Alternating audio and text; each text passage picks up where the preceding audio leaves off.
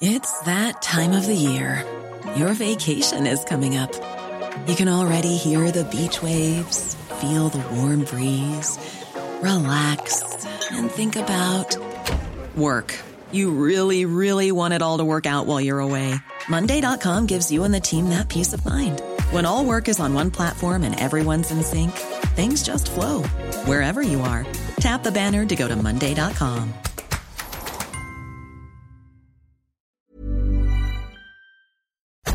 Radio, la HCL se comparte, se ve y ahora también se escucha. Tarde a tarde, lo que necesitas saber de forma ligera, con un tono accesible. Solórzano, el referente informativo.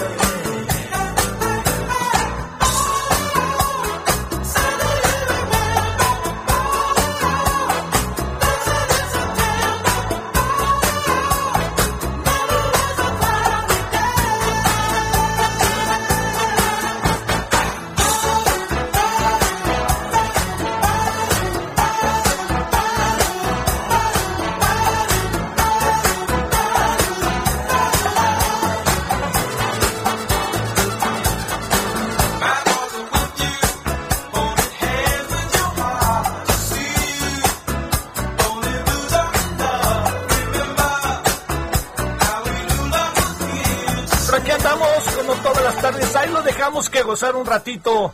a exactamente. Tierra, viento y fuego. Qué grupazo es este. A mí siempre me gustó muy bueno. Y bueno, pues yo espero que haya pasado un buen día. Hasta ahora estamos en el día 2 eh, de febrero, día de la Candelaria. Pasaron, no pasaron tantas cosas. Yo le confieso que ahí fui a la esquina donde generalmente luego me echo mis tamales. Llegué como a las 10 y ya no había. Y oigan, no iba a ser fiesta, era puro antojo, un tamalcito de verde, pero pues ya no hubo, se acabaron temprano, ni hablar. Bueno, oiga, yo espero, insisto, que haya pasado buen día. Y mire, eh, bueno, con, con, muchos asuntos que hay, hay uno que, que quisiera distraer su atención antes de echarnos a andar. Y este es, eh, es lo que tiene que ver con eh, las prisas que generalmente acompañan a la política, ¿no? Eh, digamos, el presidente López Obrador, antes de que entrar, ya había entrado. A ver, voy a tratar de explicarme. Antes de haber sido ya decretado, declarado, más que decretado, declarado ganador del proceso electoral en donde además el expresidente Peña Nieto casi sale corriendo, a los tres días ya no supimos casi nada de él, de no ser las cosas que de repente pues pasan, ¿no? Con, con unos, este, con, con los políticos, yo creo que traía la cola y trae la cola entre las patas, como luego se dice de manera doméstica. Entonces el presidente pues echó a andar y empezó a apurarse. ¿Qué fue lo primero que hizo? A lo mejor lo recuerda. Pues la consulta sobre el aeropuerto. Y fue una consulta muy cuestionada, pero bueno, él ya estaba en funciones y bolas lo echaron para afuera, siendo que no era todavía presidente, era solo presidente electo, no estaba como presidente en funciones, para decirlo de manera muy, muy, este, muy doméstica. Bueno, lo hizo. Él traía prisa. Y luego algo que le ayudó enormemente, hasta a lo mejor usted lo recuerda, en el mes de febrero del 2018, marzo, abril por ahí, yo creo que el presidente entendió, el, perdón, el señor López Obrador en ese momento, no el candidato, entendió muy bien que traía una ventaja que era verdaderamente irreversible. Y yo creo que la sociedad mexicana, nosotros, ciudadanos, lo sabíamos. Lo sabíamos más que bien. Sabíamos muy bien todo lo que tenía que ver con el, con el presidente, con el señor López Obrador, que iba a ganar. Además, qué bueno que ganó. Me digan lo que me digan. Bueno, ganó. Pues ahí está mi voto. Pero lo que le quiero decir es que en este proceso del triunfo, el presidente dijo, vámonos, ya olvidemos el tema que tiene que ver conmigo, porque yo ya gané. Vámonos por el Congreso. Y entonces recuerda que, pues, fue lo que empezó a pedir. Hay que votar para que todo esto lo podamos hacer. Tiene usted que votar por el, este, por el Congreso para que esto que estamos proponiendo hoy en campaña lo podamos hacer. Bueno, ya que se hizo todo eso, el presidente, en medio de toda esta situación que estábamos viviendo, pues resultó con un proceso electoral profundamente, diría yo, favorable en todos los sentidos. Quizá pensaron que les iba a ir mejor en el Congreso, no, pero a lo mejor en algunas alcaldías, ¿no? Pero, oiga, como sea, fue un triunfo contundente, letal en algún sentido para la oposición. Bueno, con todo eso de por medio que le planteo, eh, lo que acabó pasando fue que el presidente entró en funciones y le diría, pues recuerde, antes de entrar ya estaba gobernando ante, la, ante el pasmo y temor de Enrique Peña Nieto. Yo no creo que, el presidente eh, López Obrador haya hecho un acuerdo con Peña Nieto. ¿A, cuenta de qué? Yo le diría, yo no veo al presidente López Obrador haber hecho un acuerdo, no, yo no te toco y no. Pues digo, yo creo que están haciendo muy mal las cosas, eso es otro tema. Pero, a ver, yo le diría, el presidente López Obrador, ¿por qué le iba a perdonar la vida? Es una metáfora este, al presidente, al señor Peña Nieto, a cuenta de que, ¿qué le debe?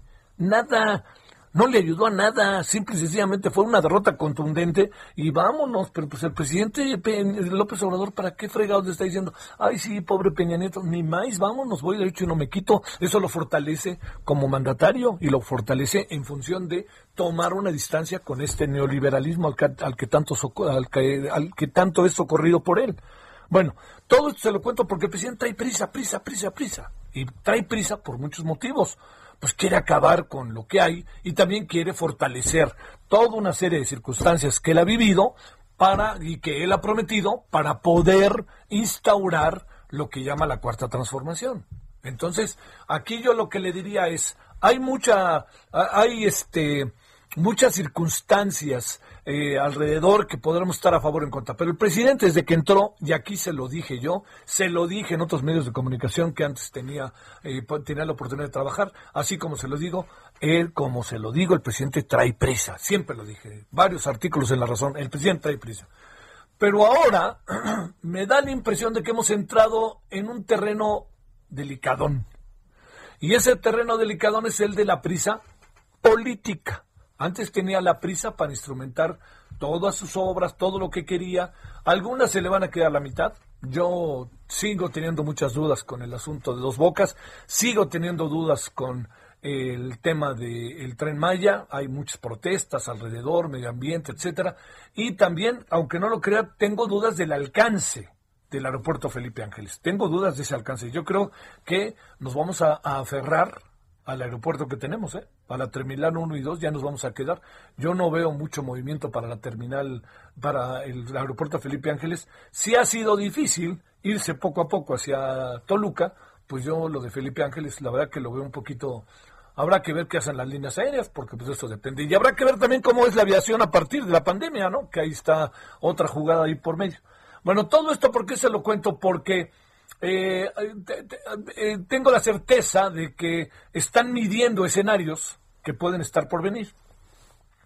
Uno de los escenarios que puede estar por venir, que le puede ser quizás no tan favorable al presidente, aunque no lo crea, pueden ser las elecciones. No es que crea que le va a ir mal en las elecciones al presidente. Lo que creo es que no le va a dar la misma capacidad de maniobra a las elecciones del 2018 que las elecciones del 2021.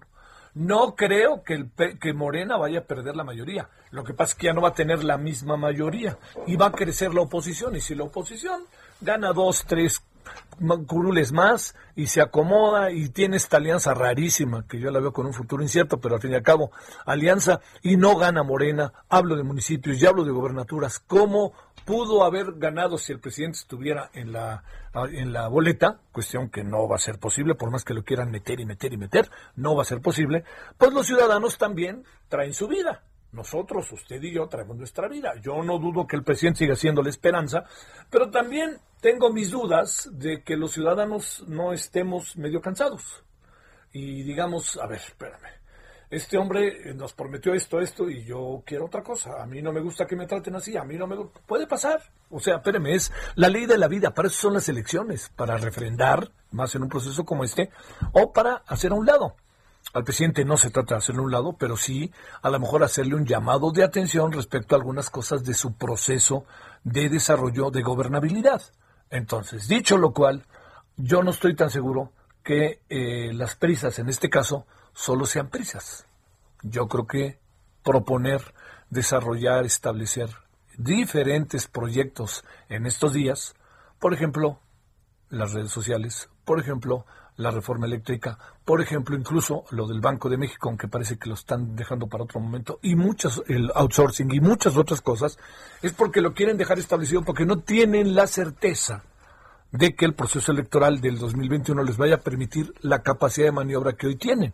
Insisto, yo no veo, yo no veo que vayan a perder mayoría ahora, pero, pero sí van a perder a lo mejor la capacidad de maniobra que tenían en el 2018, del 2018 al 2021. Entonces, están apurando. Ahora, si se me permite, están corriendo para tratar de echar a andar todo lo posible. Por eso el señor Monreal, que también sabe que juega, pues se asoma. Si ahorita nos ponemos a ver la lista de cuando se vaya el presidente, porque se va a ir ley de vida, ley electoral, ley democrática, pues entonces en la lista van apareciendo tres. Uno de ellos es Ricardo Monreal, que se está tratando de meter a como de lugar. Otro de ellos es Marcelo Ebrard y otra de ellas es Claudia Sheinbaum. La que menos meritologías anda haciendo es Claudia Sheinbaum, porque al fin y al cabo gobernar la Ciudad de México le da un espacio de maniobra verdaderamente importante. Bueno, dicho lo cual, estamos en medio de las prisas, de las prisas políticas, y es probable que tengan un diagnóstico de lo que viene que les tenga inquietos. No estoy diciendo más allá de lo que digo y los tienen inquietos porque no saben qué es lo que va a venir. Y entonces, en el no saben lo que va a venir, se atraviesa la gran variable de, estos, de estos años. Y esa gran variable tiene pues nombre y apellido. COVID-19.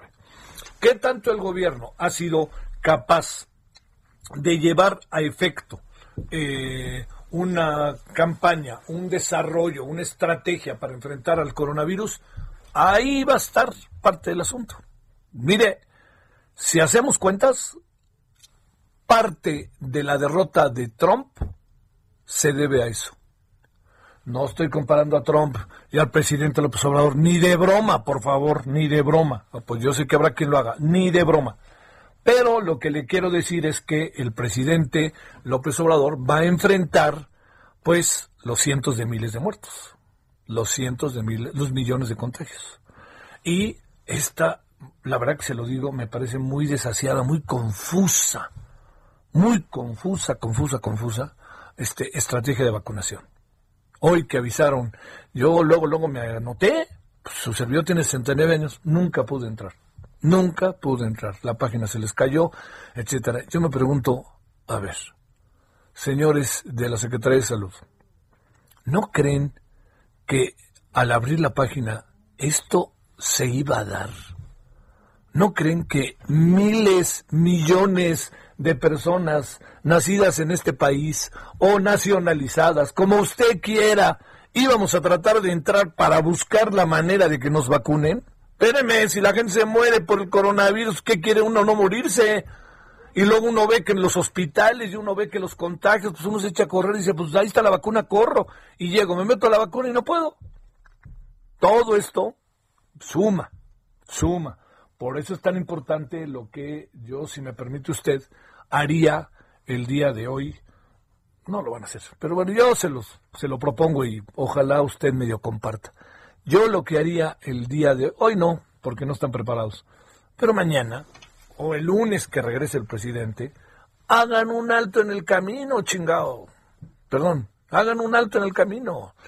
Hagan un alto en el camino y el señor presidente les dice, a ver, de esta manera va a ser la aplicación. Ahí les ve el ABC. ¿Cuántos tenemos de Pfizer? ¿Cuántos tenemos de AstraZeneca? ¿Cuántos tenemos de las rusas? ¿Cuántos? Ya tenemos todas esas y ya que tenemos todas esas, ahí les va. ¿Cuánto nos van a llegar estas en estas fechas? ¿Cuándo nos van a llegar estas en estas fechas? ¿Qué efectividad tienen? Esta tiene 90, 96, la rusa 92, tas, tas, tas, tas. Ahora, estas son las vacunas y ustedes véanlas no nos hagan bolas, por favor. Es tan elemental, es, créame, es de niños. Cuando digo que es de niños, es que los niños no tienen una comprensión mayor. Entonces uno da las cosas de manera muy elemental por el proceso de aprendizaje de los niños. Bueno, trátenme como niño, me vale. Pero cuéntenme, ahí están todas las vacunas. Ya, ya, después de que les encanta poner esos, este, esos eh, cuadros ahí en las mañaneras, ya. A ver, siguiente paso tráiganos a un señor que tenga toda la idea posible sobre cómo se va a diseñar la estrategia de vacunación en el país. A ver, ¿cuántos tenemos este, ya vacunados en el sector salud? ¿Por qué razón se vacunó del sector salud? ¿Por qué se fue a, Campeche a, vacunar a los maestros y al día siguiente declararon Campeche amarillo? A ver, ¿qué, pasó ahí? Y tercero, a ver, todos los que tienen ahí, como Solórzano, que tiene 69 años, ¿cómo debe de hacerle para vacunarse? prioridades, lo que se ha hecho y la estrategia a partir de ahora. Tan sencillo como eso. No pedimos más, no nos hagan bolas. Y eso, créame, si se trata de hacer política, pues háganla, pero bien. Si se trata de servir al país, háganlo, háganlo bien. Si se trata de entender, después de que el propio presidente tiene COVID, pues de que caray, hombre, en carne propia lo vivió el señor, pues entonces díganos por dónde, ¿no? Bueno, ya después de todo eso, yo creo que estamos en un momento en que podrías, no hagan el alto en el camino, no pasa nada. miren, es peor caminar con el error que en la rectificación. La rectificación es un acto de dignidad y de reconocimiento. Y no sabe cómo ayuda, ¿eh? Duele porque uno dice, chihuahuas, todo lo que me he pasado haciendo, y me equivoqué, ni hablar, me equivoqué, no lo hice de mala fe, ahí les voy de nuevo y perdónenme, gracias, ahí les voy, vamos a hacer esto. Pero espérenme, con los cientos de miles de personas fallecidas, cuarto lugar a nivel mundial de personas con más este, personas fallecidas, y no sé qué pueda pasar hoy, ¿eh? a lo mejor otra vez nos metemos en el tercer lugar, pues yo le diría, ahora sí que como diría el tío Gamboín, mucho ojo. Ya, chihuahua, ya no entiendo ni por dónde, pero bueno. Es que sabe que los ha matado la soberbia y la cerrazón. Si no tuvieran tanta cerrazón, estarían en un momento verdaderamente importante. Pero están cerrados. Parece que la única voz que importa es la de ellos y hay voces por fuera, muy importantes. Ya vamos a ir a uno de estos personajes que más en este país uno reconoce por la identidad que tiene y por el cargo que tiene, que es el rector de la UNAM. Bien, fíjese lo que dijo el rector de la UNAM. Bueno, con todo eso de por medio, yo le diría que, pues, pues ni idea qué va a acabar pasando, pero el alto en el camino siempre, siempre ayuda, ¿no? Así que uno dice, ay, espérate, vamos a pararle tantito, y ya que, ya que le paramos, a ver, ¿por dónde nos vamos ahora? Bueno. Vámonos a las 16.21 en la hora del centro, en este día que es ni más ni menos que 2 de febrero, Día de la Candelaria, Día de los Tamales y del Atole. Oiga, pues, mire, hágalo, los lléveselos a su casa, pero no haga fiesta, se lo pido, por favor háganos el favor, no, no, las cosas no están nada fáciles, más bien al contrario, se agudizan día con día. No está pasando lo peor, estamos en lo peor de lo peor. Así que sepamos actuar nosotros como ciudadanos responsables y como parte de, de este país que quiere que transformarse y que, bueno, pues si el gobierno hace una parte, yo creo que muy desasiada, pero la hace, nosotros hagamos la otra parte. Bueno, vámonos contigo, Francisco Nieto, ¿qué me cuentas? Javier, ¿qué tal? Muy buenas tardes. Pues hoy en la mañanera el secretario de Relaciones Exteriores, Marcelo Ebrard, dio a conocer que llegarán a México entre 6.4 y 10.9 millones de dosis de vacuna anticovid proveniente de COVAX, el organismo multilateral creado para este fin. En estas dosis espera que entre febrero y marzo lleguen entre 1.6 y 2.7 millones y se trata pues también de las dosis del laboratorio Pfizer, estas vacunas de Pfizer son independientes a los acuerdos comerciales que tiene el país con la farmacéutica, los cuales, dijo el canciller, se reanudará eh, su entrega de dosis a partir del 14 de febrero. Hay que explicar, hay que recordar al auditorio que eh, pues la misma eh, farmacéutica pidió ya no entregar las dosis que estaban programadas por un asunto que tenía que ver con la Organización Mundial de la Salud para poder repartir vacunas en otros en otros países, pero también para que pudieran modernizar y adecuar sus, instalaciones en Bélgica, pues ya eh, hay una fecha, se reanudará esta entrega de dosis a partir del 14 de febrero. Y bueno, en la mañanera, al, dar a conocer un avance en el portafolio de vacunas anticovid que tiene México, el canciller también informó que esta semana eh, el laboratorio chino Cancino dará a conocer sus últimos eh, resultados, los cuales dijo Marcelo Ebrard serán prometedores. Esto abre también otra oportunidad para que el país cuente con la vacuna china lo más rápido posible y también explicó que en la madrugada llegó proveniente de Buenos Aires el segundo embarque del producto activo del laboratorio AstraZeneca, en donde pues existe el acuerdo de envasarlo y después eh, distribuirlo por el país y también por América Latina, pues fue parte de lo más importante de lo que sucedió en esta mañanera en Palacio Nacional, Javier. Oye, pero ahí se nos va, me da la impresión, asentando, ¿no? La señora eh, Olga Sánchez Cordero, ¿no? La secretaria pues ya está eh, completamente a sus anchas en estas conferencias de prensa. Ya aprendió a dar la, pues a distribuir las preguntas, ya este sigue con su temática de los colores de la ropa, pero bueno, ya está distribuyéndolo con más tiempo y ya lo contesta contesta más con más este más directo y bueno, pues ya vemos una secretaria mucho más más eh, enganchada como lo habíamos platicado la vez pasada. Perdón, a mí me da gusto. Sale, muchas gracias, hasta el rato, Francisco. Buenas tardes. Es que fíjese, llegar a, llegar a, una, a un, a ver, a un espacio, porque cargo no es, un espacio como el de la mañanera, con el omnipresente y abrumador presidente que tenemos, y ahora resulta que llega doña Olga Sánchez Cordero y el primer día se le mete ahí el vocero para decirle, va por acá, va por allá, y ella dice, espérenme, déjenme ver, diría Enrique Bermúdez de la Serna. Pues entonces, después de ver todo eso, la señora el día siguiente dijo, serenidad y paciencia. ¿Quién está aquí? Yo. ¿Quién se encarga? Yo. Bueno, ahí les voy. Y eso ha venido pasando, por fortuna, desde hace exactamente hoy, hace ocho días. Bueno, vamos a una pausa. Gracias que nos acompaña en este 2 de febrero. el referente informativo regresa luego de una pausa. Heraldo Radio.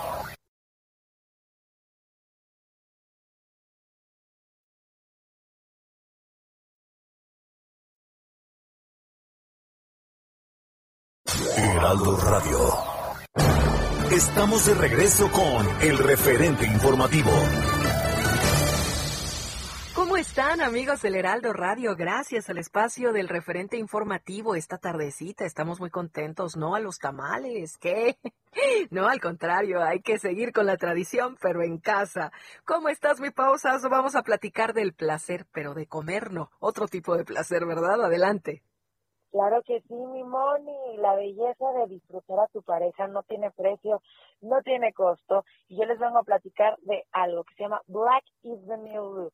Si usted marca en este momento al 800 mil, se puede llevar este tratamiento ganador que ha revolucionado el mundo ya en México, que esa es la buena noticia, porque usted recuerda esas pastillas azules que les hacía tener una buena relación íntima de cuatro horitas. Bueno, olvídese de eso, porque ya la tecnología avanzó y sacó este suplemento alimenticio que le va a ayudar a tener una relación íntima, una relación plena al 100% con su pareja, porque uno ya no resulta de cuatro horas. Estos resultados duran y duran para siempre, cuando usted quiera, a la hora que usted quiera. Además de eso, mi Moni, ya no va a tener efectos colaterales de esos antiguos tratamientos que era dolor de cabeza, hipertensión, incluso infartos. Este suplemento alimenticio lo va a hacer que tenga más potencia, más placer. ¿Qué tiene que hacer? Llamar al 800 mil 800 mil porque marcando en este momento se va a llevar Black is the New Blue. Black is New Blue en la compra de un tratamiento, el otro será completamente gratis para ti, que nos estás escuchando, mujer, estás buscando un regalito de 14 de febrero para tu marido, que es la respuesta, porque no solo lo vas a consentir a él, sino también a ti. Llama al 800 mil porque te lo vas a llevar en la compra de uno, te llevas otro completamente gratis. ¿Cómo ves, mi monito? Muy bien, pues a probar, a probar, amigos. Como dice Pau, 14 de febrero ya está a la vuelta de la esquina. Bueno, 12 días. Muchas gracias, Pau. Gracias a ti, mi monito. Continuamos. Solórzano, el referente informativo.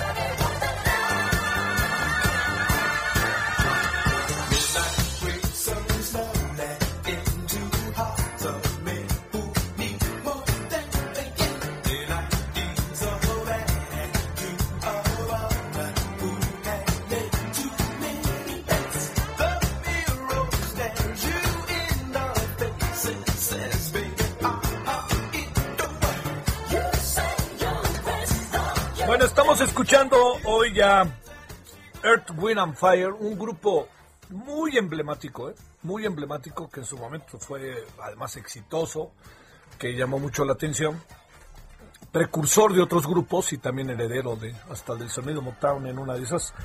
Eh, nació en un día como hoy, de este 2 de febrero, pero del 48, en Los Ángeles, California, Al McKay, guitarrista y compositor de este muy afamado grupo. Esto se llama Boogie Wonderland, Boogie de la Tierra Maravillosa. Este, para escucharlo, pues en su momento era muy, baila, muy bailable, muy bailable. ¿Cómo se bailaba? Ni la más remota idea, por ahí, echábamos relajo. Este, pero sí, pero era muy, un asunto muy, vamos, era como, era, era como singular. Más ellos se vestían de manera como, parecía estrambótica, ¿no? Sin serlo, en fin, ¿no? Era negros de primerísimo nivel, unos y otros, compositores, una banda que tuvo mucho éxito. Muy, eh, también algo que era muy importante era, era muy para verse, ¿no? Era así para verse. todavía me da la impresión de que se repiten seguido, ¿no? Yo como que en restaurantes ponen y así, ¿no? O, si no, pues a las, ya sabe que, pues cuando uno hacía fiestas, ¿no? Pues esto era como a las 10 de la noche y luego pasábamos a Tristeza, por favor, vete lejos, y era boda, ¿no? Y luego este pasábamos a Luis Miguel a las 2 de la mañana, te voy a olvidar, palabra de honor. Bueno, vámonos a las 16.34 en hora del centro.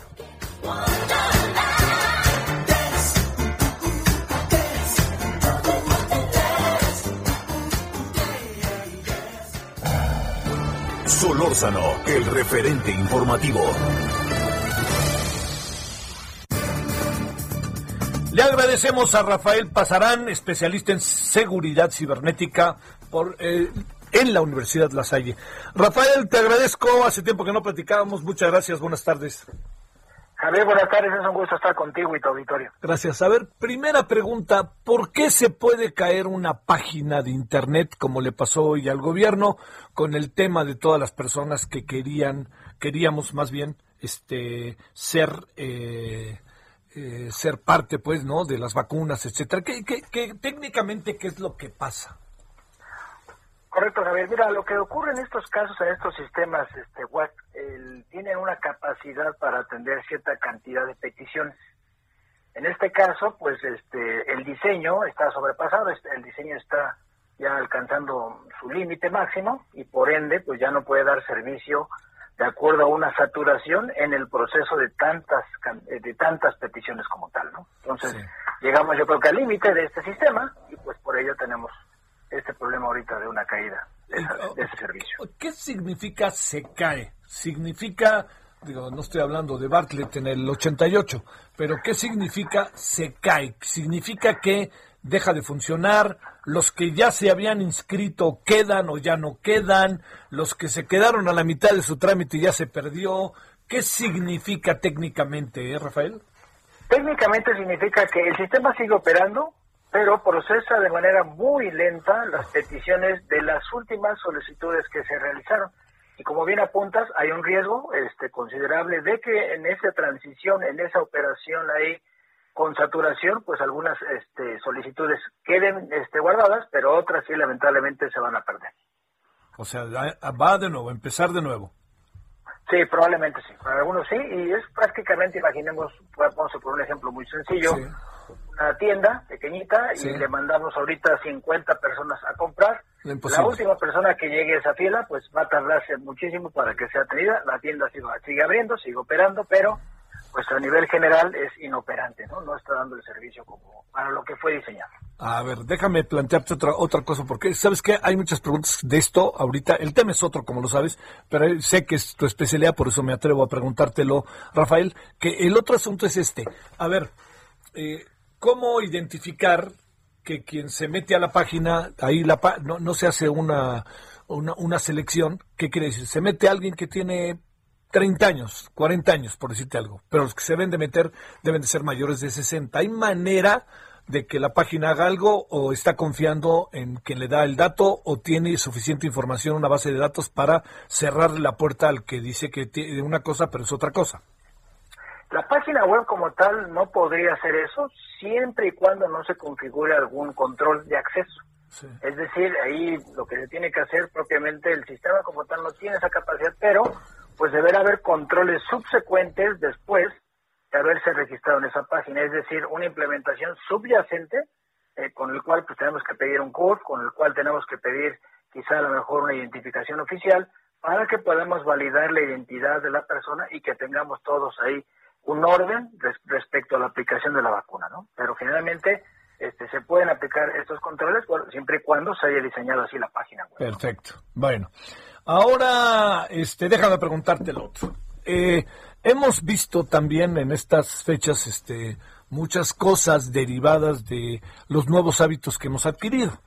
La utilización de las computadoras y de los sistemas de Internet, WhatsApp, etcétera, pues como de una manera verdaderamente importante, significativa, por razones de la falta del contacto físico, del que no estás con la gente, etcétera. ¿Cómo, cómo está viviéndose todo este proceso del coronavirus con los ciberdelincuentes. Te diría, ¿qué, casos tienes? ¿Qué has alcanzado a ver en tus procesos de investigación, Rafael? Con gusto, Javier. Mira, lo que tuvimos el año, el año pasado y que seguimos teniendo actualmente en esta coyuntura es un incremento exponencial en el uso de Internet desde los hogares. El problema es que no se tienen las protecciones en los hogares como se tienen las empresas, en las organizaciones. Por ello, lo, este, los ciberataques, las intrusiones, los hackeos, como los conocemos típicamente, también han incrementado de manera exponencial hacia los ciudadanos que están trabajando en casa. Entonces, el, hemos alertado en diversos foros, en diversos medios, de este riesgo que está ahorita activo y que seguirá activo durante esta, durante esta crisis sanitaria. Entonces, lo que hemos visto, a manera de resumen, es un incremento exponencial en los fraudes, en el robo de identidad, en la sustracción de, claves y números de usuario, tarjetas de crédito, etcétera. Toda la información sensible está siendo este, sustraída, está siendo utilizada para fines ilegales, derivado, repito, de la inexistencia de controles de ciberseguridad en los hogares. Ah, caray, este, y ahí además, este, también estamos como en un asunto singular, ¿no? Este, Rafael, porque pues todos tenemos acceso ya casi a todo, ¿no? Este, está difícil tener un control con los hijos, ¿no? Sí, correcto, Javier. Mira, la, idea es que, bueno, las, las organizaciones, las empresas, tienen que estar migrando también no solamente a las personas, sino también los procesos de ciberseguridad. Pero también la ciudadanía tiene, digámoslo así, una obligación empezar también a hacer una conversión hacia, hacia una situación que los, que los acomode, que los ponga como ciudadanos digitales, que empiecen ya a interactuar, ya todos, como tú bien lo indicas, hicimos una conversión hacia el trabajo desde casa, el uso de Internet lo estamos usando, en casa los niños y los papás están usando Internet, entonces los papás generalmente deben tomar este liderazgo, estas riendas, para poder conocer estos riesgos y empezar paulatinamente a tomar acciones para tratar de disminuir esta, estos, estas intrusiones y estos, estos riesgos, ¿sí? que flagrantemente han transgredido la seguridad de la información de muchas, de muchísimas personas. Entonces creo yo que la ciudadanía también debe involucrarse, primero tomar conciencia de lo que estamos viviendo y empezar a tener este, esta, esta formación, esta educación en el ámbito digital para poder disminuir este riesgo. Este, hay muchos eh, ciberdelincuentes ha aparecido como toda una especie de pues de legión, por decirlo de alguna manera, Rafael. Sí, claro, recuerda que ahorita ya tenemos un mundo interconectado y por ende un mundo que se construyó desde hace ya varias décadas, le llamamos globalización, entonces ahora tenemos una situación en que los criminales pues ya son de ámbito global también, entonces alguien que sustraiga tu tarjeta no necesariamente debe ser de nuestro país, puede ser de Europa, de África, etcétera. Si se ha incrementado, sí, pero más, más que nada yo te diría que sí tenemos un incremento del número de criminales, pero creo que ahorita se está incrementando todavía mucho más el número de crímenes. Eso es el, lo que se ha estado incrementando. Por la facilidad, ¿no? Al tener gente, repito, desprotegida en casa, no tienen ahí los dispositivos de seguridad en sus empresas y por ello pues está incrementándose el número de, crímenes, de ciberdelitos, ¿no? Que le llamamos. Que le llamamos, sí. Oye, a ver, déjame ahí también este plantearte, eh, han, han este, estos días se ha hablado, yo creo que para allá van, pero digamos, están en eso. Esta semana se supone que se presentaría un proyecto que tiene que ver con la intención del presidente, ¿no? Yo diría que más de su gobierno, de él mismo, de reglamentar las redes. Hemos hablado con especialistas en redes, ahora te lo preguntamos a ti como tal. Eh, ¿Se puede, puede uno reglamentar las redes cuando haya mexicanos en en Madrid, que haya mexicanos en Tegucigalpa y que desde ahí lancen lo que quieren. ¿Cómo, ¿Eso cómo funciona y qué piensas de esta idea de la reglamentación, teniendo como antecedente lo que algunos han llamado la censura a Donald Trump, la cual de alguna otra manera el propio presidente mexicano hizo cierto eco? Es un acierto desde la perspectiva de la realidad es que estas empresas que manejan estas redes su poder, y vamos a utilizar nuevamente esta palabra, su poder también ha crecido exponencialmente, a un grado, digámoslo así, peligroso, a un grado riesgoso, de poder tomar decisiones que impacten a, incluso a gobiernos. Entonces, desde esa perspectiva, desde esa óptica, regularlas y controlarlas me parece acertado. Desde una perspectiva de, censurar también a los ciudadanos, ahí no estoy tan, en, tan, tan acuerdo, tan este, alineado, pero sin embargo, bueno, tendrá que hacerse, tendrá que hacerse muchos estudios, tendrá que iniciarse la conversación entre diversos sectores, eh, con diversos expertos, para mediar y consensar esto, estas nuevas reglamentaciones, estas nuevas políticas que podrían cernirse en un futuro inmediato. Entonces creo que sí es importante hacerlo de acuerdo a lo que hemos visto y los fenómenos geopolíticos que también estamos viendo, elecciones en el pasado en otros países, estamos viendo un poder desmesurado este, de estos de estos este, de estos organismos. Entonces sí es necesario hacerlo, sí se puede, pero deberá requerir mesas de trabajo especializadas y mucho, mucho, mucho trabajo respecto a el análisis de los impactos que podríamos tener, porque hoy en día, como tú bien sabes, todo el mundo ya hizo una migración, todas sus actividades las tienen en redes, incluso empresas tienen ahí sus están montando estrategias de, de mercadeo, promoción, etcétera. Entonces tendremos que hacer una conversación muy, muy atinada para poder este, salir adelante en este tema que es complejo. ¿En qué pondrías particular atención, entendiendo la complejidad de este asunto? ¿Dónde dirías hay que poner los focos de mayor atención, los focos rojos? este, que tú consideras en función de tu experiencia del papel de Internet, el papel de las redes, pero también el tema de la libertad, el tema de la difusión, este, de que corre la información por el mundo, no hay manera de decir en un país sí y en otro no, siendo que es un asunto internacional, no local. A ver, ¿cómo ves esta parte? Sí, con gusto, Gabriel. Mira, yo el primer foco que pondría ahí, o la primera alerta sería el control hacia los menores de edad, hacia los niños. Empezar a controlar el contenido que los niños eh, tienen este ahorita visible. Si te das cuenta, o lo, lo que se vivía en, décadas pasadas, era un control en el contenido de la televisión de acuerdo a este, con, este pues, programas o contenidos inapropiados para ellos. Hoy por hoy no hay una iniciativa gubernamental, no hay una, política que controle el contenido que los a los que los niños tienen acceso. Por otro lado, debe haber un control también desde la perspectiva gubernamental empresarial para las políticas y acciones y estrategias de ciberseguridad para que los ciudadanos pues tengan la confianza de hacer sus transacciones en línea, para que los ciudadanos sobre todo tengan eh, confianza tanto en gobiernos como en empresas de que sus datos están, este, están fielmente guardados en donde yo los deposite como usuario, sobre todo las instituciones financieras, este, y repito, gobiernos, y hemos tenido ahí una serie de filtraciones a lo largo de estos años que generan desconfianza y que para allá vamos. En un incremento de las transacciones, un incremento de nuestra vida en el, en el ciberespacio y por ello es importante, yo creo que estos dos puntos serían los más relevantes, importante dar seguimiento a esto, la censura y el control para los niños, ¿sí?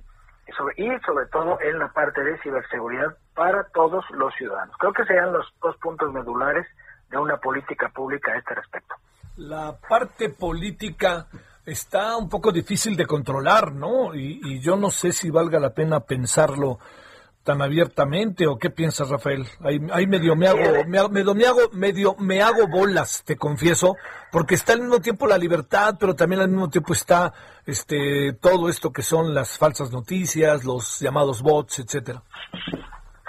Sí, correcto. Tenemos la era de la posverdad, que es como realmente lo apuntas, el, el punto donde permean muy rápido las noticias falsas. Sin embargo, creo que es un camino que debemos recorrer gobiernos, empresas y ciudadanía, juntos en estrategias integrales lanzadas pues primero desde el gobierno, después las empresas con sus empleados y nosotros, como lo apuntamos hace un momento, también lanzar esa, esa iniciativa para ser este, partícipes de esta transformación, de esta revolución digital que sin duda nos está ya pues beneficiando por un lado, pero también si no tenemos esos cuidados, podríamos tener ahí eh, algún detrimento en el uso de estas tecnologías.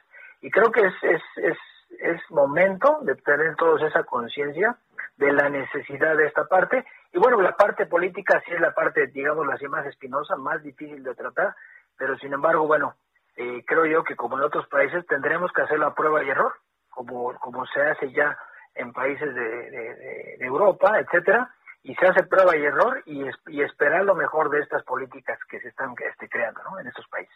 Bueno, este chico lío en el que nos vamos a meter, pero chico lío que tenemos que resolver, ¿no? Sí, correcto. Sí, sí, sí, sale. Rafael, muchas gracias que estuviste con nosotros. No, te agradezco mucho, Javier, estoy para servirte. Gracias. Bueno, ahí tiene usted eh, la mirada de uno, lo que pasó hoy con la página, de, digo, decir, entenderlo técnicamente, ¿no? Que fue lo que pasó con la página del gobierno en relación con todas las personas que eh, tratamos de entrar para que pudiéramos inscribirnos y ser vacunados.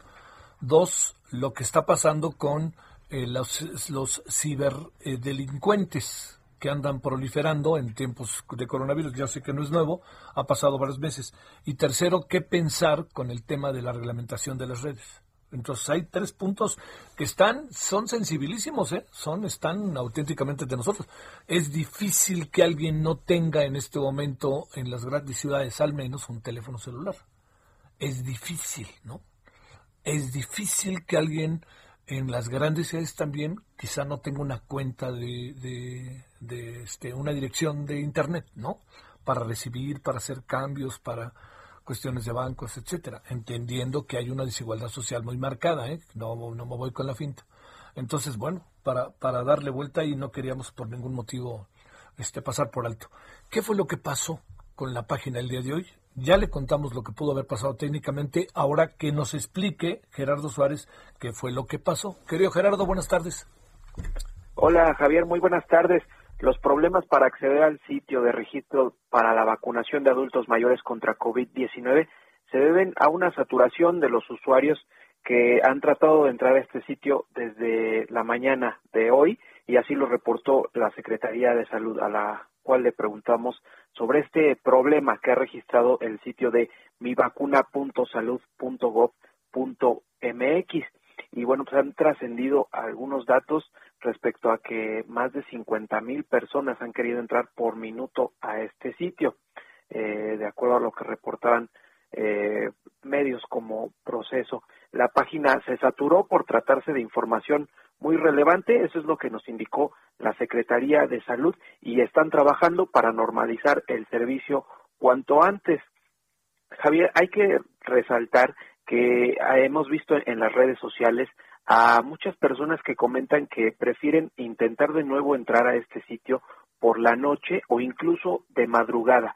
Sin embargo, hemos consultado a personas que ya lograron hacer este registro y la, y la misma página de mivacuna.salud.gov.mx especifica que el registro se puede hacer de 8 de la mañana a 12 de la noche, de lunes a domingo. Así que, pues, resultaría imposible hacerlo de madrugada, dado este horario que es de 8 de la mañana a 12 de la noche para registrarse en la lista de espera para la vacuna contra COVID-19 y recordar también, Javier, que para la siguiente etapa eh, se vacunará a 14.4 millones de adultos mayores entre febrero y abril próximo. La vacuna que se podría usar, eh, todo parece indicar que sería la vacuna Sputnik B, que está muy cerca de llegar a México y también de obtener su autorización de uso de emergencia, según lo comentó en la conferencia matutina el subsecretario Hugo López Gatel. Hoy se dieron a conocer los resultados preliminares del estudio de fase 3 de esta vacuna Sputnik B, el cual arroja que tiene una eficacia de 91.6% contra el COVID-19. Este informe fue publicado en la revista especializada de Lancet, una de las más prestigiadas, y que eh, en la cual se han publicado varios de los resultados de otras vacunas.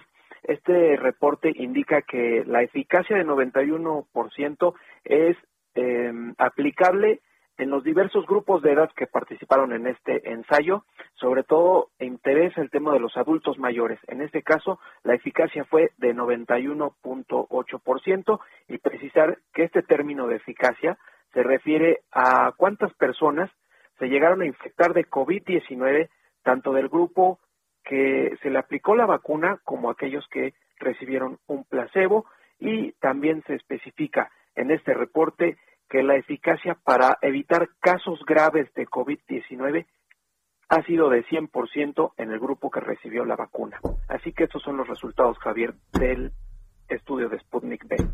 Pues está bien, como nos lo dijo el doctor Alejandro Macías en, en la tele hace algunos días, este Gerardo, muy probablemente este el 60% de efectividad que ahorita tiene, que es lo que se ha medido, eh, estamos entrando en una etapa en donde, en la medida en que se avance en la investigación, en la fase 3, puede llegar a 90%, nos dijo. Y así fue. Y es una buena noticia, ¿eh? Es una muy buena noticia, porque no hay 100%, así de fácil. Bueno, muchas gracias, Gerardo. Buenas tardes. Gracias, buenas tardes. Pues bueno, vámonos a, la pausa. Eh, vamos a entrarle a otros temas. Por lo pronto, da la impresión de que se ha echado, se ha, se ha hecho un, a un lado el gobierno en el tema del Banco de México. Da la impresión. Pero bueno, esto no se acaba hasta que se acaba. Y segundo asunto, vamos a hablar de don Raúl Vera, que ha tomado la determinación de dejar la diócesis de Saltillo, un extraordinario, extraordinario hombre, y vamos a hablar de ello más adelante con Bernardo Barranco. Así que traemos buenos temas todavía de aquí hasta las 18 horas en hora del centro. Pausa.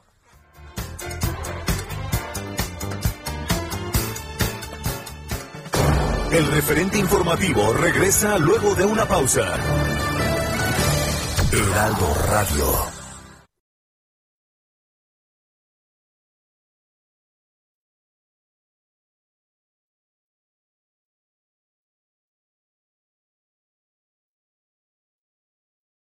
Heraldo Radio.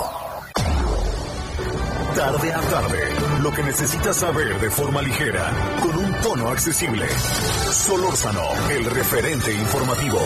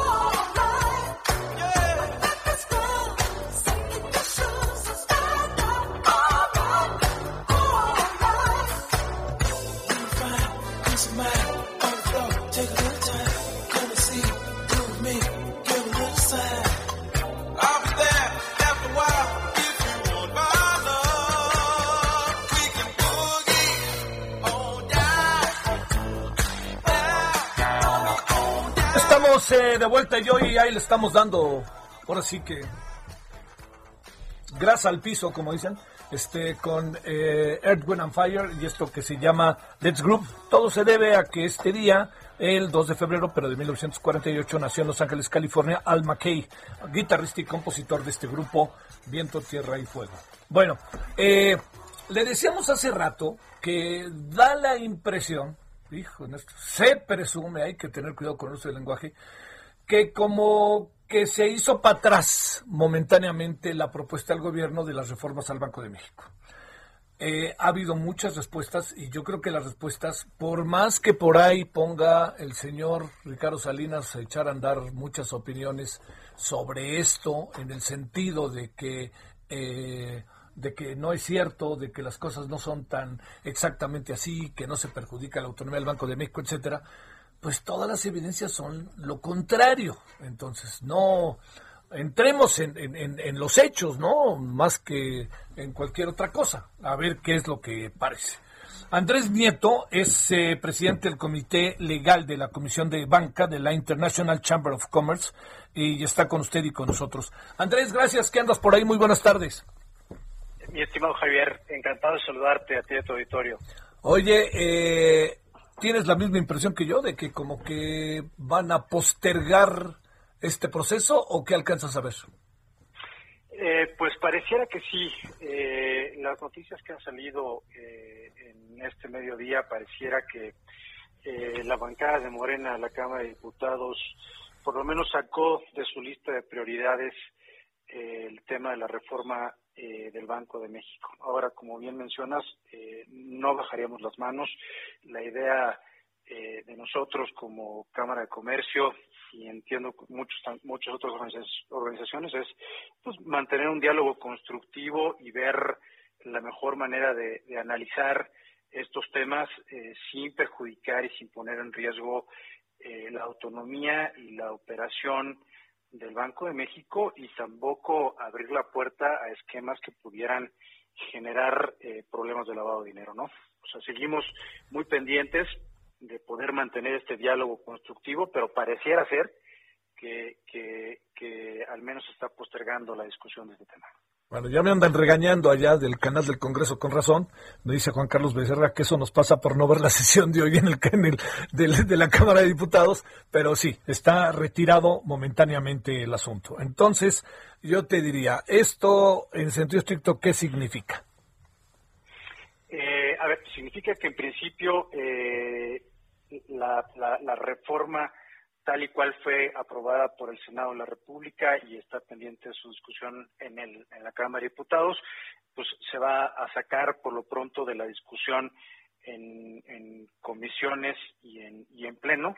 Entonces pareciera que el tema se va a postergar y vamos a ver eh, cuál es la posición de, Morena y de las comisiones y de las comisiones correspondientes de la Cámara de Diputados para ver si eh, se abre un foro de discusión en donde eh, pues estaríamos con todo gusto dispuestos eh, nosotros y otros interlocutores para poder platicar y de ser posible mejorar esta iniciativa, ¿no? O sea, ver y reconocer algunos temas importantes que, intenta cubrir la, la, reforma, pero de una manera que, que que institucionalmente pueda funcionar sin eh, lastimar la eh, autonomía y la operación del Banco de México. A ver, eh, Andrés, déjame plantearte algunos de los asuntos que, que, se han estado debatiendo, porque si nos atenemos a que se pospone o se posterga, quizás sería una otra palabra para definir este proceso, te pregunto, eh, hay, hay varias personas que han refutado la idea de que se eh, viola la autonomía del Banco de México. Hay gente que dice que esto, eh, todas estas críticas y esta oposición no están bien fundamentadas. cómo explicaríamos lo que puede significar para el Banco de México, lo que puede significar para los bancos, lo que puede significar incluso para la relación México-Estados Unidos en función de la dependencia que hay en el dólar, la frontera, estoy pensando, este, este asunto. ¿Cómo podríamos explicárnoslo, diría yo, para el público que pueda tener como la mayor claridad respecto de qué estamos debatiendo y discutiendo, Andrés? Eh, con todo gusto, eh, Javier, intentaré explicártelo eh, de manera más fácil posible. Eh, como fue planteada la iniciativa de reforma en el Senado de la República por eh, el senador Monreal, eh, lo que se decía en su momento es que lo que intentaba esta reforma era beneficiar a los migrantes, fundamentalmente, que venían a México y que necesitaban cambiar sus dólares en efectivo. Es decir, eh, eh, nuestros paisanos que se iban a trabajar al extranjero regresaban al país con dólares en efectivo y necesitaban cambiarlos. Eh, por todas las restricciones que existen y porque esto es un servicio que pocos bancos prestan o que tendrían que hacerlo ante una casa de cambio, el tipo de cambio para poder transformar esos dólares a pesos es muy alto. Entonces, eso le genera pues, un problema, una merma patrimonial a aquellos que intentan hacerlos. Eh, el tema no solamente es de, remesas o de paisanos que regresan de Estados Unidos, sino también en la industria turística, en donde muchos de los turistas vienen y pagan eh, los servicios en, dólares o también eh, en varios de los productos y servicios que se prestan eh, a lo largo de la frontera. Entonces, en principio, lo que se decía es que esta iniciativa intentaba atender a este problema que tienen estas personas para poder cambiar sus dólares por pesos sin que tuvieran una merma significativa. haciendo un análisis de, de, la realidad del tema, es que el intercambio de, dólares equivale únicamente al 1% de las remesas totales. Esto es con, cifras del propio Banco de México. Entonces, el problema pareciera que no era o que no es eh, tan eh, mayor. Y eh, lo que se intenta a través de esta reforma es que los excedentes de, dólares en efectivo que reciban los bancos y que los bancos no puedan colocarlo dentro de sus clientes o a través de unos sistemas de corresponsalía con eh, bancos en el exterior, es decir, repatriar esos dólares al exterior, eh, el Banco de México tendría la obligación de comprarlos, es decir, se le generaría la obligación al Banco de México de comprar esos dólares en efectivo. Esto le impone una obligación al Banco de México que hoy no tiene el Banco de México tiene una eh, autonomía constitucional que está reconocida por el artículo 28 constitucional, en donde le permite al Banco de México tomar las decisiones libremente, tanto de sus actividades activas como sus actividades pasivas, es decir, sus actividades para recibir o para prestar dinero. Eh, el hecho de obligarlo a comprar estos dólares en efectivo eh, es lo, que desde nuestra perspectiva y desde la perspectiva del propio Banco de México y del gobernador del Banco de México podría vulnerar su eh, autonomía. Además de que eh, eh, esos dólares en efectivo son muy difíciles de operar y de manejar por el propio Banco de México. Esos dólares en efectivo sería muy difícil que pudieran incorporarse, por ejemplo, a la, a la reserva, porque la definición específica de la reserva, tanto en la propia ley del Banco de México como en otros instrumentos internacionales celebrados por el Banco de México, por ejemplo, con el Fondo Monetario Internacional, eh, para que esos dólares puedan integrar la reserva, tienen que ser eh, bienes de, fácil disposición. Y, la disposición del efectivo es muy complicada. No es, no es fácil de mover el, efectivo. Entonces sería muy complicado poder pasar esos dólares eh, a la reserva. Y por otro lado, abre un espacio importante o le genera mucho riesgo al Banco de México, porque hoy en día, tanto por las autoridades mexicanas como por las autoridades extranjeras, el manejo de efectivo es un es un es una actividad de alto riesgo para el tema del lavado de dinero. Entonces podríamos trasladar ese riesgo de lavado de dinero a esas operaciones que efectuara el Banco de México e inclusive el propio Banco de México pudiera estar sujeto a que se le congelaran sus cuentas o a que se le congelaran los, los fondos que tuvieran sus cuentas por algún problema que pudiera generarse eh, por una presunta por un presunto tema de lavado de dinero que tenga que ver con el tema del efectivo. Entonces, creemos que sí está en riesgo eh, la autonomía del Banco de México, también está en riesgo eh, la reputación del Banco de México y su operación con contrapartes internacionales. Sí. a ver, ¿Por, qué supones, Andrés, Andrés, que salió una propuesta de esta naturaleza? Es decir, pues de hablar, inevitablemente uno pregunta quién gana, quién pierde o de qué se trata. ¿Qué supones? Pues a ver, eh, eh, no quisiéramos entrar en tema de suposiciones, por lo menos el desplegado que, saca la, Cámara de Comercio fue muy puntual, haciendo un análisis eh, de riesgo-beneficio por parte de la, de la reforma. sentimos que el riesgo es mayor que el beneficio. Y, pues digo, nosotros analizamos la, la, la, propuesta con base en la exposición de motivos, con, con, base en la cual se presenta, en la que se intenta eh, atender a este problema que tienen cierta parte de la, población, de la población que tiene que ser el, uso de efectivo. Eh, no quisiera yo eh, ponerle algún nombre o apellido al, a la propuesta. Eh, lo que sí consideramos es que desde un punto de vista técnico-jurídico, eh, esta iniciativa pudiera generar muchos riesgos. Este, híjole, digamos, porque digamos todos los procesos de dinero que vienen de Estados Unidos, fíjate, por cierto, de nuevo tuvimos un récord de envío de remesas. Claro que es este, sí que es un dato muy bueno. Pero también diría yo que, que todos los, los eh, la, la, la, compra que se vería obligado entonces al final, Andrés, ¿no? El banco es va a comprar algo que pudiera no saber de dónde viene. Ese es donde está el problema que echa a andar toda la confusión, ¿no? Correcto, ese es un riesgo muy grave. Sí. ¿Cómo reaccionaron eh, este, en Estados Unidos de acá, que tú sepas? Eh, pues mira, estamos eh, evaluando un poco el escenario. el simple hecho de saber que se retira del tema como una de las prioridades en la bancada de Morena en la Cámara de Diputados. Creemos que es un buen síntoma. Eh, reitero, no lo tomamos como una eh, batalla ganada, porque ni siquiera es un tema de una batalla, simplemente ojalá que esto de, abra la posibilidad al diálogo, que es lo que estamos buscando.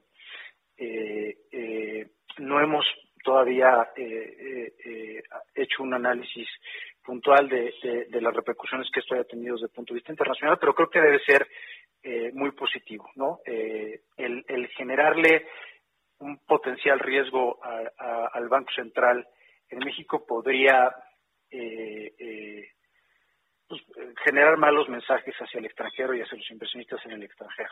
Entonces, quisiéramos pensar que esto es un signo positivo. Bueno, pues este parece que, que estamos, podríamos entrar en otra etapa. ¿Sabes también cuál sería algo que me parece sería mucho, muy muy importante, diría yo, es el hecho de que eh, esto sea como el punto de partida para un debate, ¿no? Para un debate más abierto. Porque mira, esto del Parlamento abierto, Andrés, eh, uno lo agradece y como parte de las estrategias que tiene el Congreso, pero, hijo, luego hay Parlamento abierto, pero ni quien pele a los resultados, ¿no? No, y desafortunadamente fue lo que pasó con el Senado de la República. Cuando se presenta la iniciativa eh, y, se abre el foro de discusión, el propio Banco de México presentó dos documentos eh, muy completos en donde se hace un análisis muy puntual de cada uno de los de, las modificaciones que se plantearon y estableció argumentos eh, muy importantes en contra o, que ponían de manifiesto el riesgo que, conllevaba la, reforma. Y desafortunadamente pues, no fue un foro de discusión. Eh, a los dos días siguientes de haber recibido el documento, se, se aprobó en comisiones y en pleno la, propuesta como venía y no hubo el espacio de esta discusión. Esperemos que, que estas señales sean una señal de apertura y que, y que, que nos permita eh, generar ese diálogo constructivo para poder eh, tener eh, leyes fuertes y sólidas que, nos ayuden a resolver los problemas en México, ¿no? Que eso es lo que estamos buscando todos y esa es la intención eh, de nosotros como Cámara de Comercio y entendemos que muchos de los actores que están involucrados, ¿no? Bueno, no es ahorita, vamos a ver si es después, vamos a ver con qué con qué actitud quedan los legisladores, el propio presidente, que ha habido muchas voces al respecto, y pues Andrés a lo mejor inevitablemente en poco tiempo tendremos que volver a hablar, o porque seguramente va a haber algo, ¿no? van a plantearse algo quizás sobre el Banco de México, pero ojalá sea en otro derrotero o en otra línea, ¿no? ojalá que sí sea, eh, Javier. La verdad es que estamos, eh, eh, reitero, muy abiertos al diálogo y con la mejor intención de, construir. Ojalá que sí, ojalá que tengamos la oportunidad de platicar muy pronto y ojalá que sea eh, en un espacio que, que, nos permita el diálogo y la, la construcción. Te mando un saludo. Andrés, muy buenas tardes. Encantado de saludarte, Javier. Gracias a ti y a todo tu Adiós. Gracias, Andrés Nieto, presidente del Comité Legal de la Comisión de la Banca Internacional Chamber of Commerce. Bueno, vámonos. 17-18 en la hora del centro. Solórzano, el referente informativo.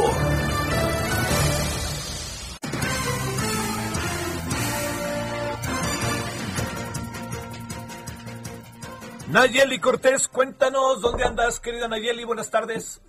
Buenas tardes, Javier. Pues en la Cámara de Diputados, la Junta de Coordinación Política, pues ya decidió que se va a dar prioridad a la aprobación de dos reformas la reforma para desaparecer el outsourcing laboral y otra, la reforma recién presentada por el presidente Andrés Manuel López Obrador en materia de despacho de energía eléctrica. De acuerdo con el coordinador de Morena y presidente de la Junta de Coordinación Política, Ignacio Mier, estos dos temas van a ser aprobados en el mes de febrero. Con eso se inaugurará este periodo de sesiones, pues donde hay muchas reformas importantes que deben desahogar los legisladores, entre ellas, por ejemplo, reformas eh, a la ley del Banco de México en materia de captación de divisas, que es uno de los temas que también está pendiente, así como el tema de la regulación de la marihuana. Eh, estas dos reformas, como recordará Javier, en el caso de la de outsourcing, se difirió su aprobación a este periodo ordinario de sesiones luego del cabildeo que hubo entre el gobierno federal y los empresarios, pues para tener un tiempo para regularizar su situación y poder estar en condiciones de poder implementar esta, esta reforma que, insisto, desaparece el outsourcing y estaría obligando a los empresarios a cotizar, a registrar a sus empleados con el salario real que perciben ante el INSE. En el caso de la reforma a la ley de la industria eléctrica, pues establece cambios en el sistema de distribución de energía eléctrica, es decir, da prioridad para la distribución de energía eléctrica producida por plantas de la CFE y no a las plantas que tienen o que están en poder de particulares, aunque sean aquellas que producen energía con ayuda del sol o el viento, lo que se conoce como energías limpias. Es lo que tenemos en San Lázaro, Javier. ¿Quién sabe qué va a pasar con este tema? Yo estoy en la idea, Nayeli, que lo van a acabar aprobando, pero va a ser un máscara contra cabellera de aquellos, porque no hay hasta ahorita voces que no sean las del gobierno o las de los legisladores de Morena que estén a favor de esta propuesta. ¿eh? ¿De cuál, Javier? ¿De la de la industria eléctrica o de outsourcing? De, de la industria eléctrica y del outsourcing, más o menos, ¿eh? Tampoco estamos tan lejos. Sí, en el caso de la industria eléctrica, el problema es que eh, pues por, eh, los acuerdos y reformas vigentes, pues se habla de la posibilidad de que haya una serie de amparos por parte de quienes poseen actualmente, de los privados que poseen eh, plantas y que producen energías limpias. Sí es un tema complicado, sin embargo, pues parece que Morena le va a dar fast track y aunque no quiera, tendría que hacerlo, porque recordemos que es una iniciativa preferente que envió el presidente López Obrador, lo que obliga a cada Cámara a aprobarla en prácticamente un mes y si no se aprueba, pues en comisiones tendría que discutirse en el Pleno ya así forzosamente y con los números que tiene Morena, es decir, con el número de diputados y de senadores que tiene, pues podría aprobarla sin problema. Entonces, pues eh, es un hecho que sería aprobada, tendríamos que ver qué resuelven eh, otras instancias judiciales, porque como te digo, pues sí va a haber una lluvia de amparos al respecto. Oye, la otra parte que es importante es que no, no por darlos, no, no perdamos de vista este que, que eh, vendrá una cantidad de amparos que a lo mejor por más que sea aprobada puede acabar el sexenio y, y seguir congelada en función de los amparos. habrá que esperar a ver qué pasa, ¿no? Así es, Javier, y no es la primera vez que ocurriría esto. Pasó, por ejemplo, con la ley de remuneraciones. Recordarás que también hay, hay otra disputa porque el presidente y los legisladores dicen que, eh, por ejemplo, los, los integrantes de los órganos autónomos tienen que ajustarse a esta ley y ganar menos que el presidente. Sin embargo, pues la Corte invalidó algunos artículos y también a través de los amparos, pues integrantes de organismos autónomos como el IFT o el INE, pues pueden seguir ganando más que el presidente justamente por recurrir a esta vía y lo que hace, como bien dices, pues es que en los hechos las reformas pues no se apliquen. Vale, te mando un saludo, querida Nayeli, buenas tardes. Buenas tardes, Javier. Bueno, vámonos, Paris Salazar, en breve, ¿dónde andas? Buenas tardes, Javier, amigos, amigas de Heraldo. Siguiendo las actividades de la Secretaria de Gobernación, en esta mañana señaló que la nueva Ley General de Población debe considerar la emisión de la nueva cédula de identidad digital y una política de movilidad interior. Dijo que está en proceso legislativo ya la expedición de la nueva Ley General de Población, misma que dará sustento a este proyecto de emitir finalmente, después de 30 años, esta cédula de identidad nacional. Y dijo que también, bueno, se buscará una nueva política de movilidad, ya que eh, gracias a este censo se identificó cuáles son los principales estados que expulsan más eh, gente de su más población y cuáles son los estados que reciben más población. Y es así como bueno eh, ya estarán eh, discutiendo en las próximas eh, semanas esta nueva ley general de población para implementar estas nuevas dos políticas Javier. Bueno pues como sea es un asunto añejo mi queridísimo París que tarde que temprano pues yo presumo que se va a, se va, va, va a acabar llevándose a cabo. Esa es mi impresión, pero bueno. Gracias, París. Buenas tardes. Sí, es un viejo asunto el de la, el de la cédula de identidad única. Eso es, el, el, asunto es, ¿nos sirve o no nos sirve? Porque tenemos por otra parte la credencial del, del INE, que pues es quien ha cumplido esas funciones de qué sirve la cédula de identidad. Todo eso es un asunto que ha estado, lleva un buen rato discutiéndose, ¿eh? No es una idea solamente ahora de la Secretaría de Gobernación, se discutió hace por lo menos 10, 12 años, lo recuerdo bien. Bueno, vámonos a la pausa. ¿Qué vamos a tener en la noche? Va a estar interesante. Mire, vamos a hablar con la directora de un documental, Lucía Gaja, que es una cosa interesantísima. Un documental que hizo sobre una mujer que fue acusada de un pues bueno, de, irresponsabilidad en la muerte de un pequeño en Estados Unidos y la querían, la metieron 99 años a la cárcel, llevaba 18 y este documental fue un factor muy importante para que la liberaran porque no fue responsable del asunto, sino más bien fue en 1911 en Texas. Ese es uno de los temas. Otro de los temas es una mexicana en Rusia que sabe qué, la vamos a agarrar minutitos antes de que le pongan la segunda vacuna ahí en Moscú. Bueno, parte de lo que tenemos en la noche. Pausa. El referente informativo regresa luego de una pausa. Heraldo Radio, la HCL se comparte, se ve y ahora también se escucha.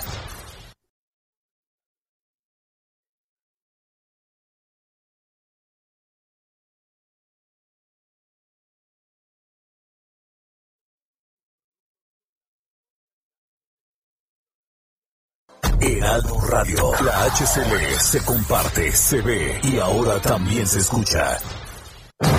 Estamos de regreso con el referente informativo.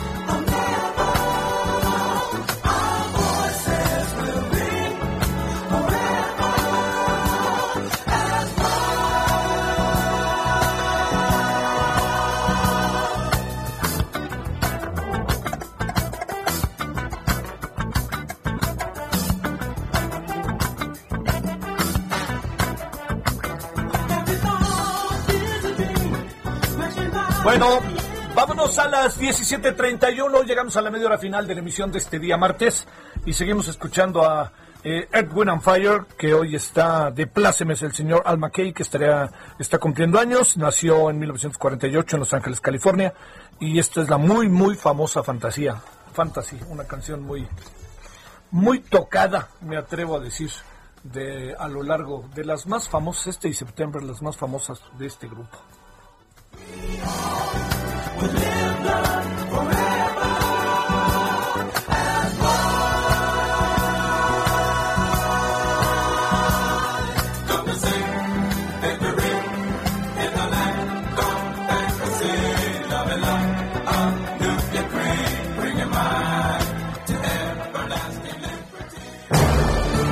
Solórzano, el referente informativo. Bueno, como siempre, en verdad, gusto grande tener la, la posibilidad de conversar con Bernardo Barranco, economista por la maestro en sociología de catolicismo, columnista de Milenio Diario, especialista en temas religiosos y la verdad que referente para, para ciertos asuntos como para tratar de armar rompecabezas. Querido Bernardo, te saludo con enorme gusto. ¿Cómo has estado? ¿Qué tal? ¿Cómo estás, Javier? Mucho gusto también escucharte. Oye, ¿cómo te ha ido? ¿Cómo va tu entorno con esto del coronavirus, querido Bernardo? Pues dos de mis hijos han, han, sido contagiados. Uno recién ahora está saliendo en diferentes momentos. pero sí, sí, sí, son sustos y están, está muy cerca, acá está muy Oye, cerca. Y, y, y, además una cosa que les de ellos y otra cosa que te de a ti, ¿no? Por un asunto. Pues, claro, claro, sí, sí, sí, con, Todo, con todo lo que representa eso. Pero bueno, Felizmente uno ya salió y otro está a punto de salir. Uno tuvo síntomas leves y el otro fue asintomático. El más pequeño fue ah, asintomático. Entonces, no, yo, yo no, fue, no fue tan dramático. No, yo tuve uno que sí que le pegó. Qué bárbaro. Ah, Estuvo en casa todo el tiempo, pero sí que le pegó, pero ya ya salió también, afortunadamente. Qué bueno, Oye, Bernardo, ¿está tan grave, antes de entrar con este maravilloso personaje que es este don Raúl Vera, está tan grave Norberto Rivera y no le quieren pagar este ya hasta sus servicios médicos o qué anda pasando ahí? ¿Qué sabes? Eh? A ver, mi querido Javier, ¿tú crees que después de todo, de 22 años que ha estado al frente de la arquidiócesis, con tantos escándalos, económicos, porque sus escándalos fueron económicos, de rebatingas, cuando llega, le arrebata eh, la, el manejo económico a, a, la basílica, de la basílica Schulenburg, ¿te acordarás? Ahí en los años 90. Claro. Eh, en los temas de Biotán, que era sobre el querer o pretender cobrar eh, el copyright por la, el uso de la, de la imagen de la Virgen, eh, las papitas del Papa en las visitas de Juan Pablo II a México, eh, eh, es decir, todo, bueno, y la Plaza Mariana y, y cómo desplazó a 250 personas que eran comerciantes, en fin, tú te puedes imaginar que una persona así no tenga los recursos para pagarse un hospital cuando tan solo hace menos de un año quisieron robarle a, una, a un personaje que si fuera pobre no tendría una guardia personal. Uno murió, por cierto, en, en, aquel intento. Es decir, es verdaderamente inverosímil pensar que el cardenal no tiene dinero. O sea, el motivo es más político. Hay una gran confrontación entre el cardenal eh, Norberto Rivera y eh, el, eh, el actual cardenal Carlos Aguiarretes hay una disputa muy grande que se que data desde hace cinco años cuando vino el Papa y les pegó duro. estuvimos ahí en el canal 11 transmitiendo todo esto. Tú fuiste testigo de primera de primera línea de ese momento y desde ahí se traen, desde ahí hay una gran tensión entre ambos personajes.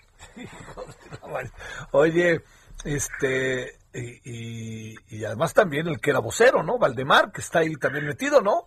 Claro, Valdemar, el famoso autor de, de esta eh, editorial en, en, el Desde la Fe, donde le reprocha al Papa que estaba mal informado sobre los obispos mexicanos, en realidad fue una réplica al, al regaño que les dio, ¿no? Donde el, el Papa les dice a los obispos, déjense de andarse peleando, peleense como hombres, no se distraigan, no bájense de los caballos o de, de los de los eh, carros de faraones sean más sencillos humildes sean pastores pero no le hicieron caso. Y ve el, el censo que nos eh, dice que el catolicismo sigue en, una caída tremenda no es al 77% cuando todavía en 1970 era el 94 95% de católicos.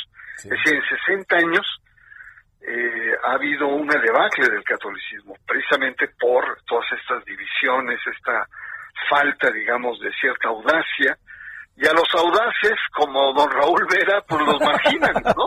claro. Oye, bueno, ¿y habrá cambiado algo la arquidiócesis con Carlos Aguiar? Entiendo también que nuestra querida Marilu, que ya no está por ahí, pero pues este trató de, de enderezar y hacer las cosas diferentes. ¿No cambió mucho o sí? No, mira, yo creo que e, es un acento muy diferente el de Aguiarretes. Sí.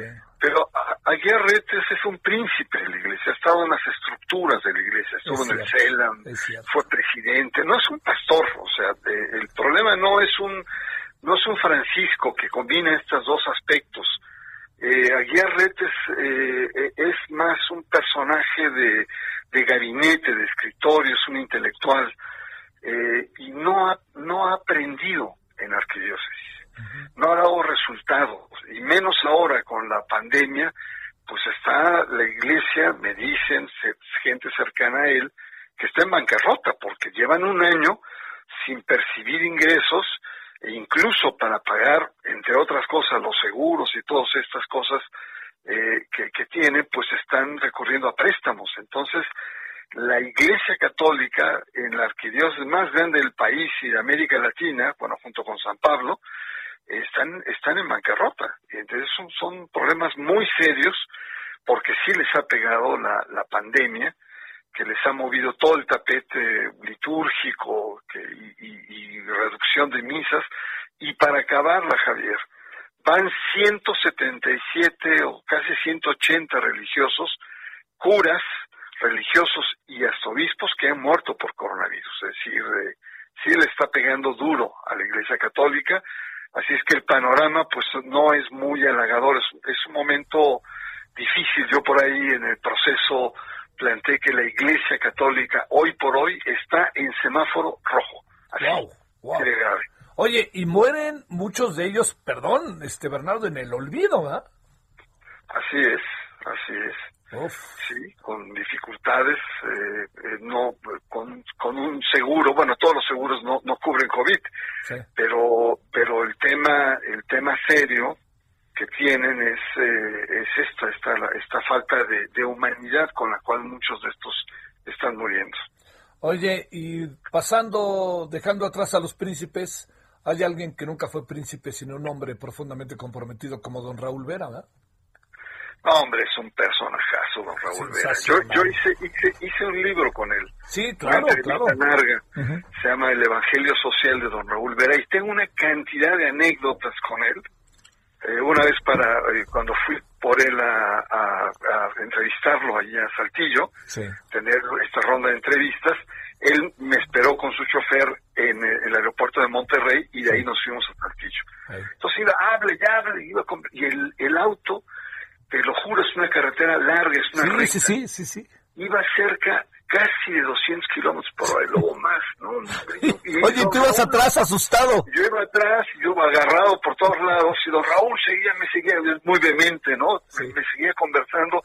Llegamos y casi como el Papa beso el suelo ahí de la casa de don Raúl, y, y le digo al chofer, le digo, oiga, este, usted se debe llamar Fittipaldi o una cosa así. Dice, no, ¿por qué? ¿Qué manera de manejar? ¿Qué, qué rápido? No, si nos venimos tranquilos porque venía usted, si no, don Raúl me estuviera diciendo, pégale, pícale que vamos a llegar tarde. No, no, todo, no, no, no. todo un personaje, don Raúl, me, eh, eh, conviví con él poco tiempo, pero lleno de anécdotas, de historias, eh, es, un, es un hombre entrañable que lamentablemente, bueno, pues, eh, pues, tiene que retirarse y tiene que retirarse eh, eh, y es uno de los últimos baluartes de la teología de la liberación. Él cuando decide ingresar a, la, a la orden de los dominicos tenía estaba en la estaba se estaba recibiendo como ingeniero químico y justamente es en el 68 y el 2 de octubre por presentar un examen final no va a la marcha, a esta gran marcha convocada en, eh, en Tlatelolco, de, de, trágico fin.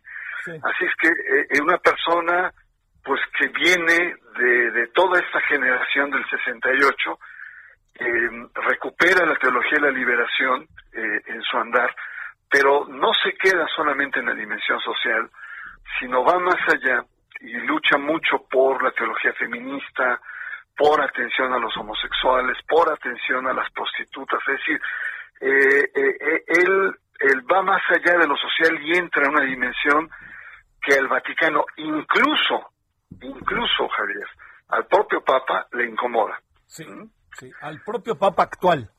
Al propio Papa actual que es abierto, que está, porque si no, no te explicas el por qué de manera muy rápida lo sustituye. Sí. Sí. ¿No? Eso, eso pasó con Sergio Feo, que el día que presenta la renuncia, al siguiente día, ya tenía su reemplazo. O Norberto Rivera, el que hablábamos hace un momento, en seis meses, cosa inusual, le, le, le ponen el reemplazo. Y a don Raúl Vera le pasó algo parecido. Es decir, la curia vaticana no lo veía con buenos ojos, sobre todo por su pastoral con homosexuales. Esto y su apertura hacia las mujeres. Oye, eh, don, don, don Raúl, eh, en todo este eh, época, todo este tiempo, también tuvo una buena relación con don Samuel, ¿no? Don Samuel García. No, pues lo reconoce como su gran maestro, uno de sus grandes maestros. Él llega ahí justamente enviado por Prillone, por un nuncio muy siniestro, con mucho poder, era el, capo de la iglesia mexicana en la época de Salinas de Gortari, y lo nombran precisamente como obispo coadjutor con derecho a sucesión para contrarrestar la obra de Samuel Ruiz. O sea, él va con la consigna de demoler lo que Samuel Ruiz estaba haciendo. Eh, y, y don Raúl, pues más bien al contrario, se, se convierte se convierte al, al, universo, a la teología india, y resulta hasta más radical que don, que don Samuel Ruiz. Entonces, cuando termina el periodo, cuando, cuando hay, no lo, no, no tiene, no le dan la sucesión que a la cual tenía derecho, sino lo envían a Saltillo. Entonces, don Raúl en ese sentido es todo un personaje muy entrañable, muy noble en ese sentido, ¿no? Y creo que ese paso por, por, por Chiapas, por el mundo indígena, también le marca mucho, le da mucha libertad. Eh, y bueno, su, su orden de los dominicos, hay grandes personajes que también lo apoyaron, como Miguel Concha, Gonzalo Ituarte, en fin, muchos otros, ¿no? Es una orden, pues históricamente, con, con muchos elementos de, de un alto valor humano, religioso y, y de progresismo católico, ¿no? ¿Cómo le fue en Saltillo? Eh? Pues, pues, se enfrentó a medio mundo ahí. Sí, sí, sí, claro. Yo, yo una, unas anécdotas, estuvimos ahí en Parras, eh, yo lo acompañé a Parras, donde pues eh, Parras es una especie como de Cuernavaca o de Valle de Bravo para la gente de Monterrey, las familias adineradas se van allá, es una zona vitivinícola, preciosa, no sea pequeñita, preciosa, y era el día de San Lázaro, que era el patrono, entonces había una gran fiesta y la gente, y él iba a dar la misa, ¿no? Y, y estaban ahí las grandes familias, ¿no? Estaban las Azcárraga y no sé cuántos ahí, los Madero y gente que estaba vinculado, pues las élites de Monterrey estaban ahí. Y don Raúl Vera se lanza una homilía madre mía, hace, hace una, una interpretación de San Lázaro desde la perspectiva de la teología y la liberación. Bueno, Lázaro, digo, eh, Lenin se quedaba chiquito frente a San Lázaro. Y yo dije, nos van a linchar. Yo veía a toda la gente ahí toda emperifollada, toda ahí saltando los ojos y tal. ¿no? Y él, y él con la orden de los predicadores, son los dominicos, y por él, eh, don Raúl Vera se enciende cuando, cuando entra en esta lógica, y estaba realmente encendido don Raúl Vera. Yo dije, nos van a linchar acá, está una pequeña iglesia, no había mucha gente, todo el pueblo estaba afuera, y no, al contrario, pues, la gente le besaba la mano, nos invitaban a cenar, yo dije, no, no, ya salgamos de aquí porque era realmente era muy incómodo. Y no, don Raúl tenía, es un personaje de mucha valentía. Eh, se enfrentó a los Moreira, eh, eh, pasta de conchos y sobre todo entró con el tema de, de, de, nuevas sensibilidades pastorales. No tuvo un clero muy disciplinado. Y hay que decirlo también, don Raúl Vera viajaba mucho y él eh, manejaba la diócesis a través de la tecnología, ahí eh, en sus celulares y sus palms, él manejaba, porque él viajaba mucho. le reprochaban mucho su clero que estaba muy ausente a veces. Pero claro, él tenía un, un, proyecto mucho más, mucho más amplio, etcétera. Pero eh, sí, yo creo que don Raúl deja huella, un obispo muy, muy, digamos, entrón, eh, y muy humano, la verdad que muy, muy humano, un personaje que de estos que resalta frente a este panorama gris de los obispos mexicanos, ¿no? Temerosos, eh, timoratos, ¿no? Y don Raúl Vera era todo lo contrario, todo lo contrario, ¿no? Ya te otra anécdota, si me permites. Sí. Eh, tenía un asistente que es, que es una mujer muy movida en derechos humanos, activista, feminista, etcétera, y lo invitó a una a una fiesta de disfraces de su generación, ella es una mujer como de 40 años, etcétera. Don Raúl decía, no, ¿cómo disfraz un obispo? No, no, sí. Bueno, fue disfrazado, se disfrazó del obispo. ¿Y sabes de quién fue de qué disfraz eh, eh, asumió? ¿De qué? personaje asumió? Austin Power. en la onda del 68. Sí, claro. y, hay, y lo peor es que hay fotos de él, que fotos que lo recriminaron. Pero ese era, eh, es Raúl Vera, un hombre fresco, un hombre abierto, un hombre audaz, un hombre, digamos, comprometido con su tiempo y sobre todo con esta sensibilidad de mucha de mucha cercanía, muy mundano en cierto sentido. Pues fíjate que en la noche lo vamos a tener. Este, vamos a ah, me lo saludas mucho. Yo lo que quería, quería era todo este preámbulo para este para incluso animar aún más a la gente a que en la noche nos acompañara ahí en la tele, que lo vamos a tener incluso vía este Zoom, entonces hasta lo vamos a ver, no solamente lo vamos a escuchar. Ah, pues... Lo saludaré de tu parte muchísimo. Es, es entrañable, es un viejo entrañable. Te mando un gran saludo, Bernardo Barranco, y el Al contrario, Javier, otro para ti. Hasta luego. Muchas gracias. Gracias. 17.49 en la hora del centro. Solórzano, el referente informativo. Balance Inmobiliario es presentado por Inmobiliaria 20. Estrena hoy Casa Odepa en 20. Grandes promociones en Tecámac, Querétaro, Puebla, Cancún, Playa del Carmen y Monterrey. Tu mejor hogar e inversión está en 20. Búscanos en vinte.com.mx.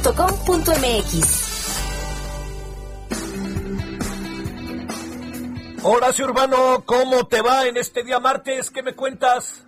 Querido Javier, pues bien, bien, bien, dándole ya, ya con los primeros reportes de lo que está haciendo el cierre del año pasado, viendo datos muy interesantes del sector inmobiliario que quisiera compartir contigo. A ver, una pregunta. Tú en este momento, si tuvieras la posibilidad o la necesidad de comprar una vivienda, ¿qué comprarías? ¿Departamento o casa? ¿Cerca o lejos del centro de la ciudad?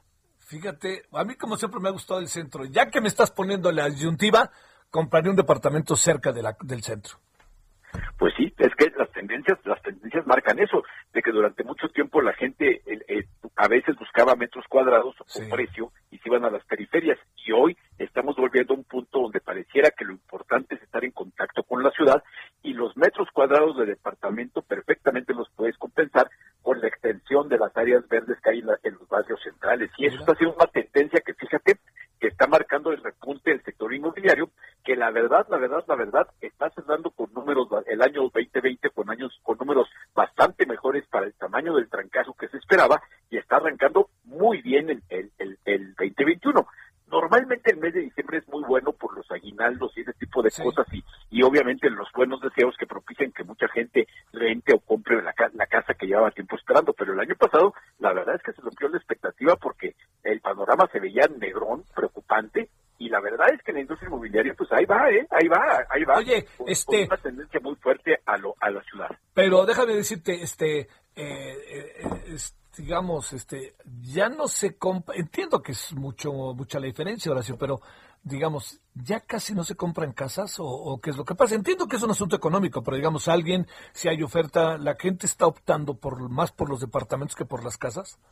Fíjate que, que, como bien dices, hay mucha oferta, porque de hecho en la periferia hay proyectos muy buenos y mucha gente está optando por ellos porque sí les gustan los metros cuadrados y sí les gustan los equipamientos que todos estos grandes conjuntos que sigue habiendo eh, eh, incluyen, ¿no? Les, les gusta que tengan esas áreas verdes, que tengan esos eh, centros comunitarios, todo aquello. Entonces, la verdad es que en este momento está muy repartido, pero uno pensaría que la tendencia del mexicano, siempre se decía que el mexicano quiere casa propia y la verdad es que esa es una invención que en muy buena medida eh, estaba generada por la falta de oferta. Hoy estamos viendo que las ciudades se están convirtiendo en un objeto muy atractivo, sin embargo, un objeto muy caro, porque buena parte de la gente que compra las casas en la periferia quizá no podría encontrar déjate, déjate el departamento. Es muy posible que no pudiera encontrar nada por esos mismos precios en la Ciudad de México y ese también es un detonante que hace que la gente salga. Los que pueden comprar departamento en la Ciudad de México, me parece que.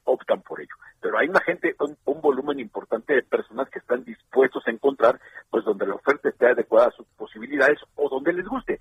Yo tengo, incluso en, la oficina tenemos personas que viven en, ciudades periféricas, en, Pachuca, y ahora con el trabajo a distancia pues van a poder comprar una vivienda ya una casa y van a poder trabajar acá con, sin tener que trasladarse y eso me parece que también va a ser una cosa que veremos este año, ¿no? Como mucha gente compra o renta viviendas que jamás se hubieran esperado comprar o rentar, sabiendo que no van a tener la canija dependencia con llegar a las 8 o 9 de la mañana a la oficina, ¿no? Te mando un saludo, querido Horacio, muy buenas tardes. Abrazo, que estés muy bien y ya estamos puestos para el domingo, ¿eh? ¿A quién le vamos? ¿A la América? No, no, no, no. No, no, oye, no, no, no, no, no me digas eso, que nomás alientas aquí a los, al personal que resulta americanista. Híjole, caray. Bueno, ya ni qué te digo. Oye, estoy, estoy en tiempos políticos, hay que levantar ámpula. Bueno, eso sí, y más ahora, ¿no? Pero bueno. Más ahora. Un abrazo, Horacio. Abrazo, hasta luego. Balance Inmobiliario fue presentado por Inmobiliaria 20. Solórzano, el referente informativo.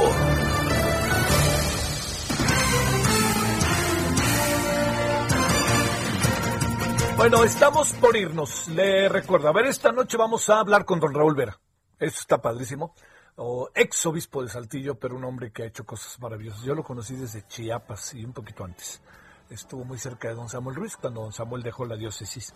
Vamos a conversar también con este con Lucía Gaga, que Gajá, perdón, que con ella vamos a hablar sobre un video que hizo, un documental que hizo que va a ver qué importante se convirtió.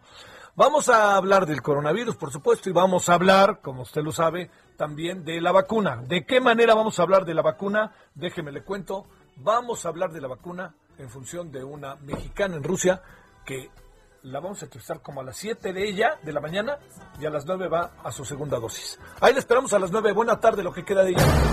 Hasta aquí, Solórzano, el referente informativo. Heraldo Radio, la HCL se comparte, se ve y ahora también se escucha.